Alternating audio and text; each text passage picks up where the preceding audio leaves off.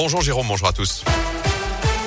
Et à la une de l'actu ce jeudi, le quatrième jour du procès de Nordal Lelandais à Grenoble. L'ancien maître chien est jugé, je vous le rappelle, pour le meurtre de la petite Maëlys en 2017, mais aussi pour les agressions sexuelles commises sur ses deux petites cousines la même année. Il encourt la réclusion criminelle à perpétuité, la peine maximale. Et depuis lundi, les témoins, des proches et des anciens amis de Nordal Lelandais se sont succédés à la barre pour revenir sur sa personnalité. Puis l'accusé lui-même a été interrogé par la cour.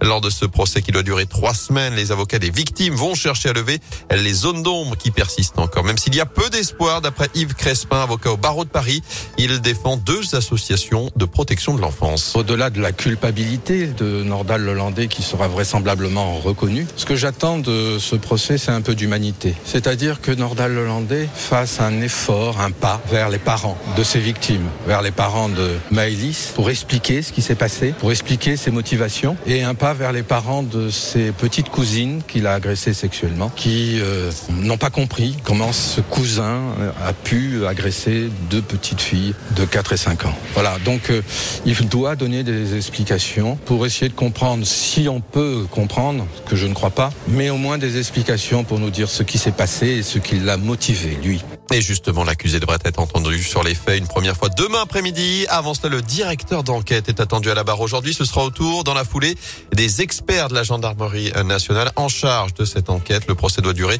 jusqu'au 18 février. Il avait foncé volontairement sur un automobiliste avec son tracteur. Il avait également proféré des injures racistes. Un agriculteur d'une quarantaine d'années a été condamné hier à un an de prison ferme par le tribunal correctionnel de Rouen. Des faits qui remontent à samedi dernier sur la commune de Pouilly-les-Nonins. L'homme avait déjà été condamné à 4 14 reprises par le passé. 195 détenus et 24 agents pénitentiaires. Les derniers chiffres de contamination au sein de la prison de Rouen. D'après le programme, plusieurs mesures ont été prises pour faire face à cette situation, notamment la suspension des activités de groupe, des cours collectifs, la suspension des parloirs pour les personnes positives. Les activités sportives sont maintenues en extérieur uniquement. Les sports de contact, eux, sont en revanche interdits pour l'instant. Les promenades sont maintenues, mais par étage. Des mesures en vigueur pour 10 jours.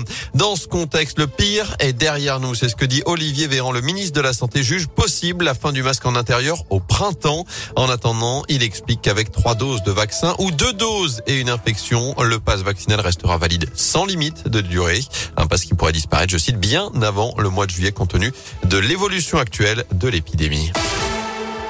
La ministre des Sports en visite dans le chaudron Roxana Maracineanu est attendue samedi à Geoffroy Guichard pour rencontrer les dirigeants de la Saint-Etienne et évoquer notamment avec eux la fin des jauges dans les enceintes sportives à l'occasion de la rencontre face à Montpellier.